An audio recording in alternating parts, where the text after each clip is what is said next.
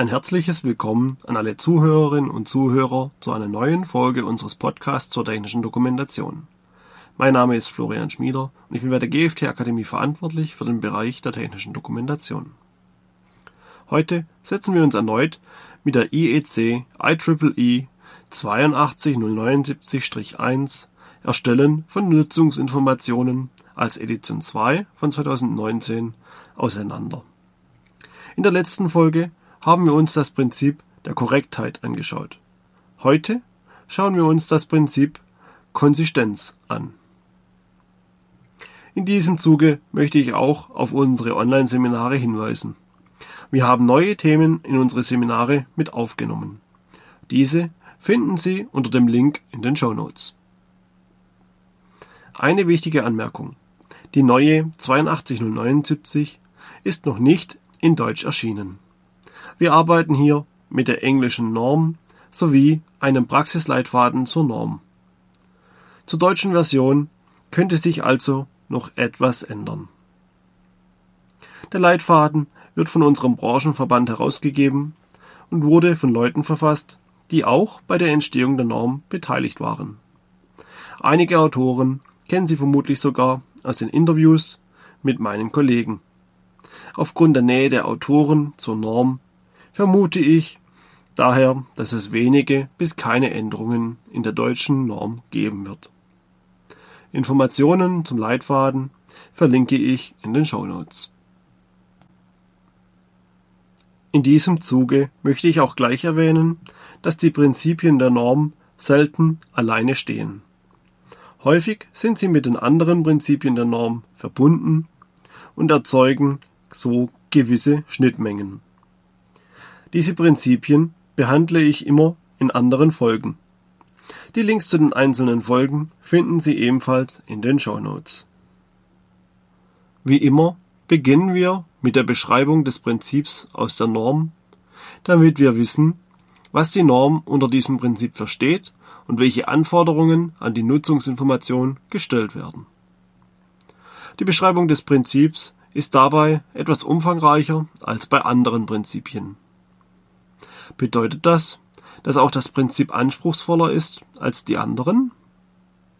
Nun, ich würde wohl sagen ja. Denn auch der Begriff selbst, also Konsistenz, kann einiges bedeuten und viele Themenbereiche abdecken. Im Kontext zur Nutzungsinformation hat der Begriff vor allem eine Bedeutung im Hinblick auf Inhalt, Darstellung und Form. Mit Form meine ich dabei die Art und Weise, wie die Informationen zur Verfügung gestellt werden.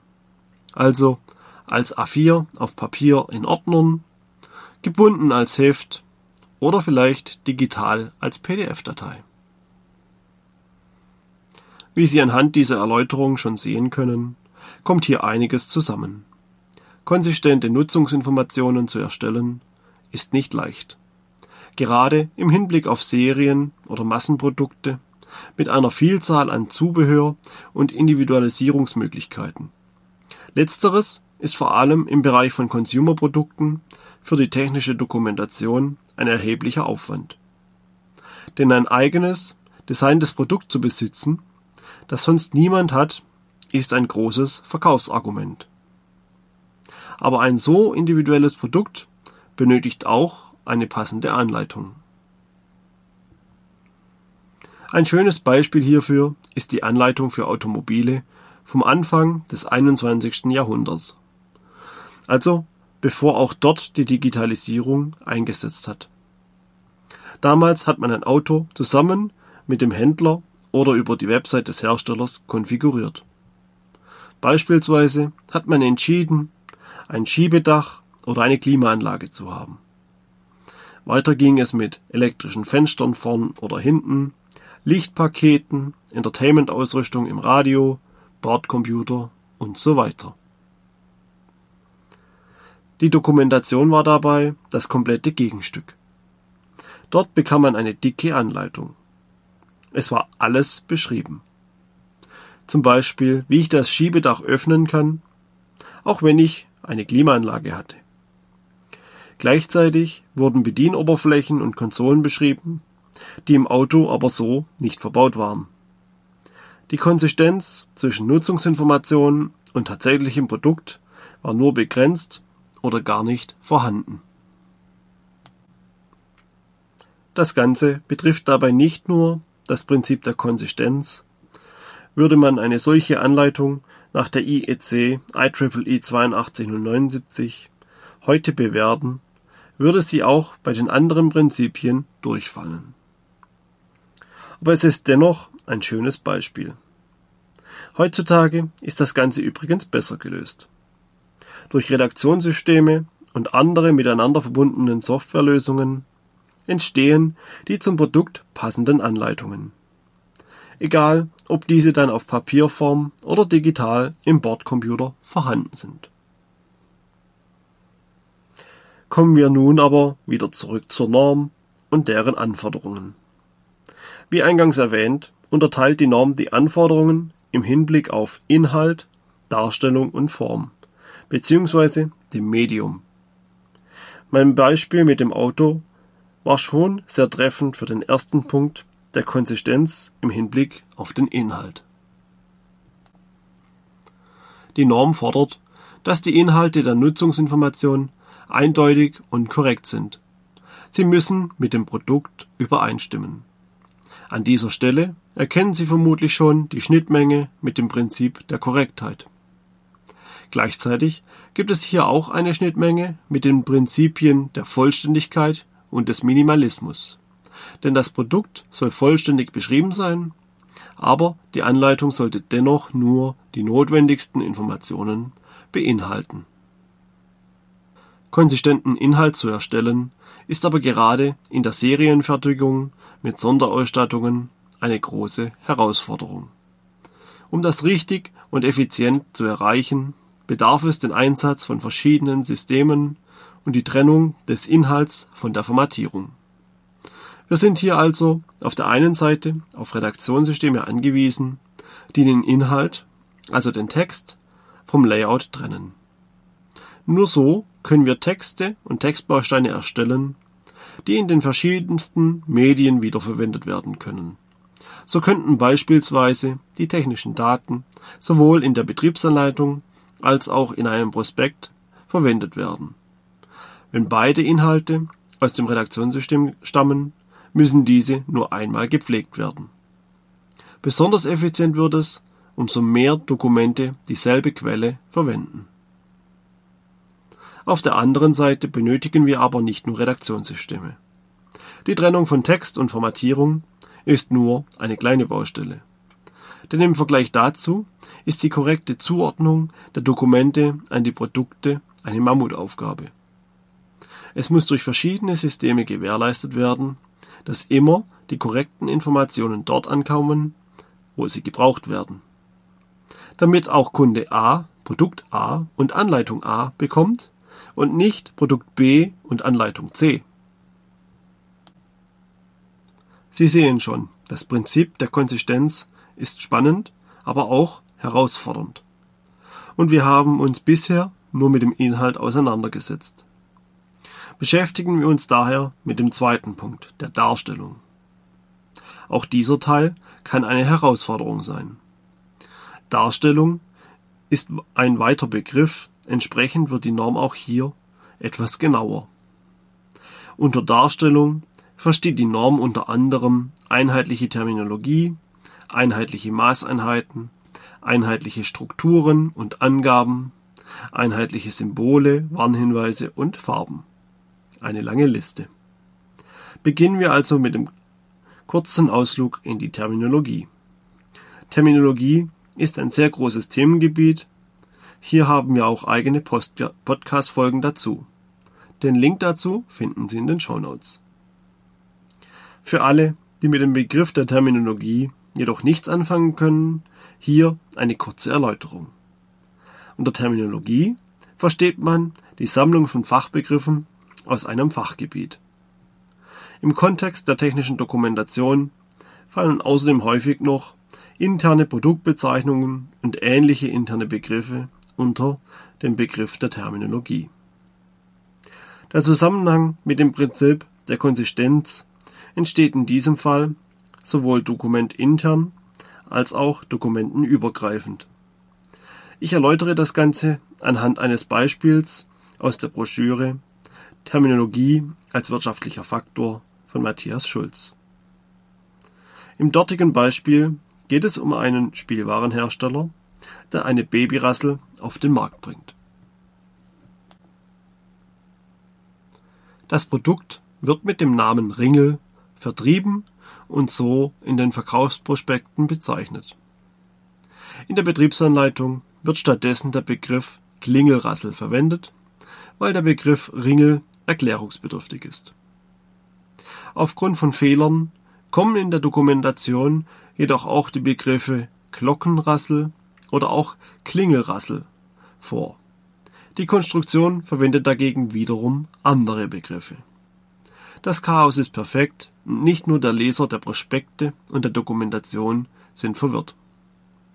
Wohin das Ganze führt und welche Kosten sich darin verstecken können, möchte ich jetzt aber nicht weiter behandeln.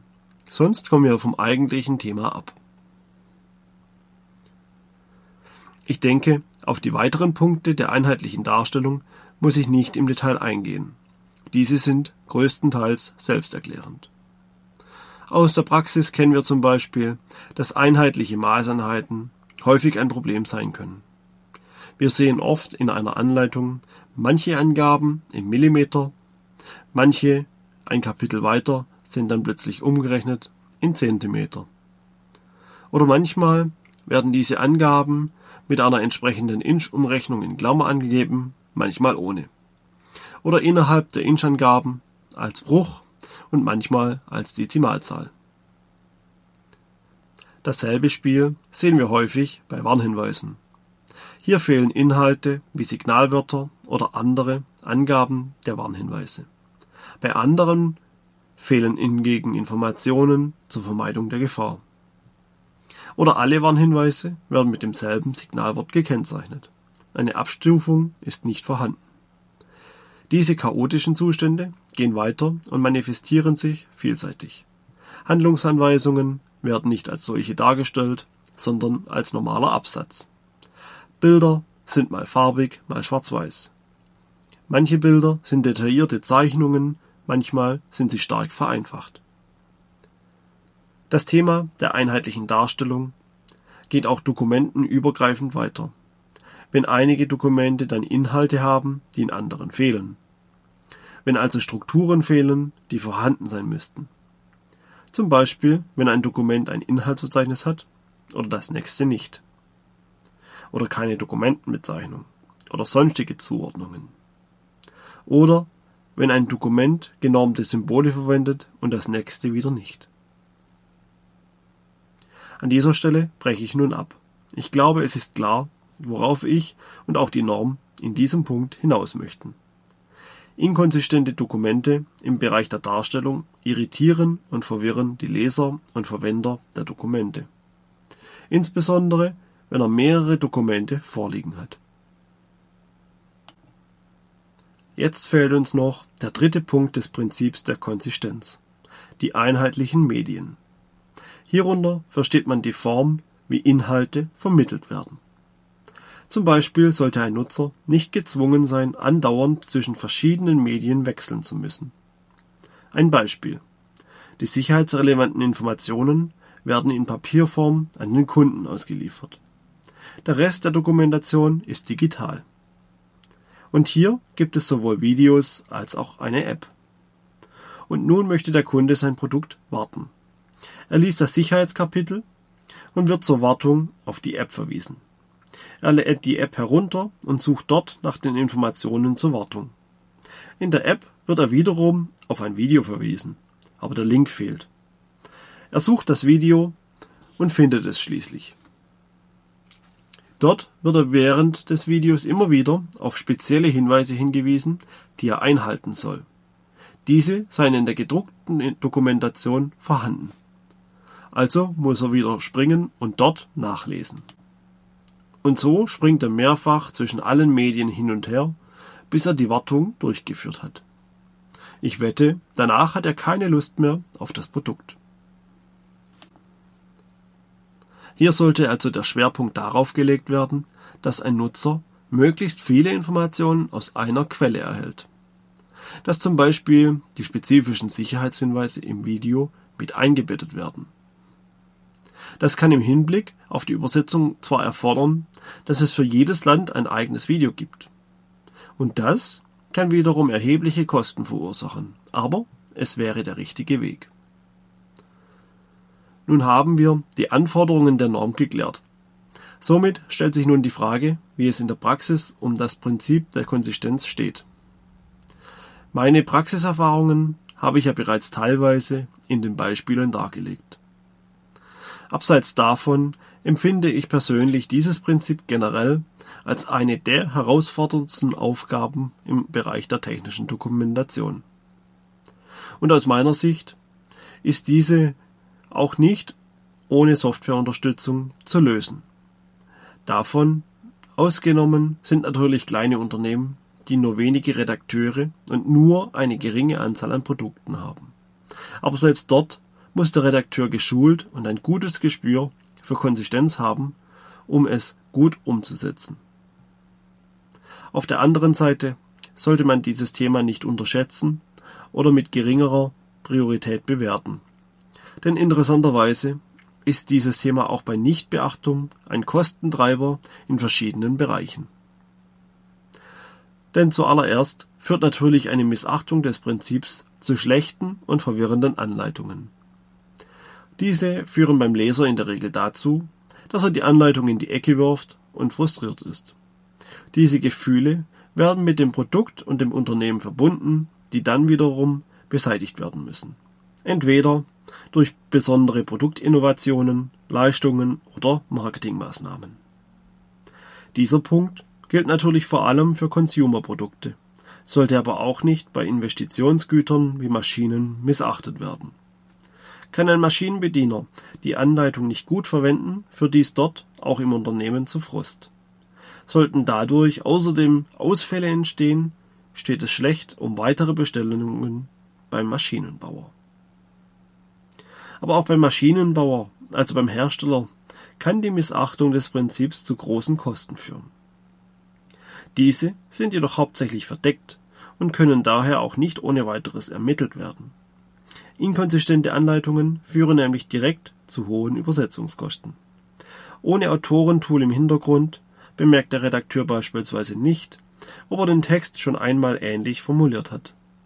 Dadurch entsteht ein ähnlicher Satz, der erneut übersetzt wird und somit unnötigerweise ein zweites Mal Kosten verursacht. Mit einem Autorentool wäre dies nicht passiert. Und dasselbe gilt natürlich für fehlende Redaktionssysteme. Denn dort werden die einmal übersetzten Texte in der Regel nicht erneut zur Übersetzung freigegeben. Der Übersetzer bekommt diese nicht und muss sie dadurch auch nicht überprüfen. Auch so können Kosten gespart werden. Zu guter Letzt muss ich natürlich auch sagen, dass ich häufig Anleitungen bekomme, die gegen dieses und andere Prinzipien verstoßen. Die Schuld dabei ist aber häufig nicht dem Hersteller direkt anzulasten. Denn um gute Anleitungen zu schreiben, benötigt man ausgebildetes Fachpersonal. Dieses kann dann auch die Prinzipien der IEC IEEE 82079 erlernen und umsetzen. Doch die aktuelle Situation ist die, dass es schlicht und ergreifend zu wenig Fachkräfte gibt. Somit kämpfen viele Unternehmen um wenige technische Redakteure. Und die Folge sind logischerweise schlechte Anleitungen. Und nun sind wir am Ende unserer heutigen Folge angelangt. Ich hoffe, ich konnte Ihnen das Prinzip der Konsistenz und die neue IEC IEEE 82079 etwas näher bringen. Vielleicht konnte ich auch ein paar Denkanstöße dazu geben.